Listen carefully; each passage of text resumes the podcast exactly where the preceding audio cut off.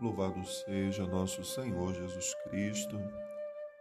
Irmãos e irmãs, hoje, quarta-feira, da 29 semana do tempo comum. A liturgia de hoje continua com o tema da vigilância. Jesus no Evangelho nos convida, olhando o exemplo de um dono de uma casa. Se ele soubesse a que hora viria o ladrão, ele não deixaria que o ladrão entrasse na sua casa. Mas como ele não sabe, é pego de surpresa.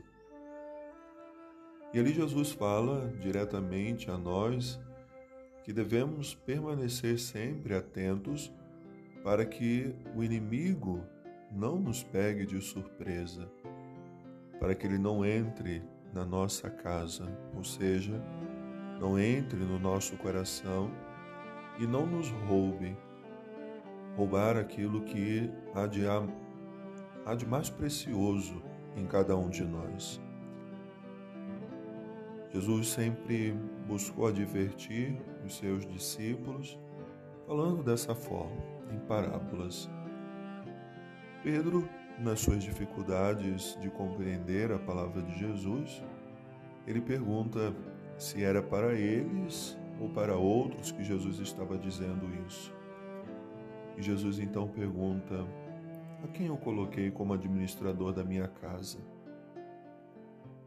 Ali Jesus volta para também a sua comunidade, dizendo: Eu estou falando para vocês como estou falando para todos. Vocês têm uma responsabilidade com a comunidade, vocês terão que assumir um compromisso com esse povo e levá-los sempre a buscarem essa mesma vigilância. E assim olhamos a missão do Papa, dos bispos, dos sacerdotes, que devem, a exemplo de Jesus, ajudar a comunidade a se despertar para essa vigilância, uma vigilância constante. Devemos a cada dia ser mais atento com a nossa própria vida. Mas Jesus também fala para todos: cada um deve se tornar responsável para que o inimigo não entre, dizia, na nossa vida e nos roube. Você que é pai, mãe, você na sua profissão, cada um se torna também responsável para que outras pessoas sejam preservadas do mal. Paulo, usando dessa mesma figura, mas alertando a comunidade, vai falar que não deixem que o pecado entre em vocês. E assim, vemos que a liturgia de hoje nos convida à rejeição de todo o mal, de tudo aquilo que pode nos atrapalhar nesse caminho de Deus. Jesus dizia em certo momento aos seus discípulos: Orai e vigiai. Rezar sempre e rezar com o coração. Muitas vezes rezamos apenas repetindo palavras.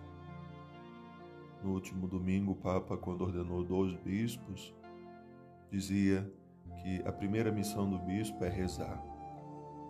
Se não encontra tempo, deixa de fazer o que está fazendo e vai rezar. Isso também serve para nós.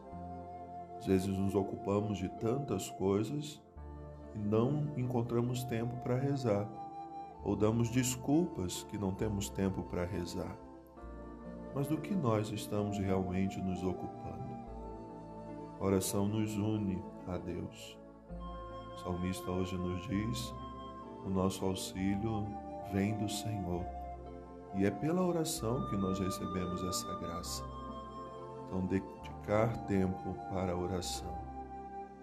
E a vigilância, que é fruto dessa intimidade com o Senhor e que nos leva sempre, assim como Jesus, a ser atento àqueles que estão ao nosso redor, pedir sempre a graça desse olhar atento, de ver quando o inimigo se aproxima para nos roubar, para nos tirar a alegria, para nos trazer o pecado e deixar que ele entre no nosso coração. Meditemos hoje nessas palavras e deixemos o Senhor trabalhar nossa vida para fazer de nós sempre mais homens e mulheres melhores, transformados pela Sua graça. Uma boa oração.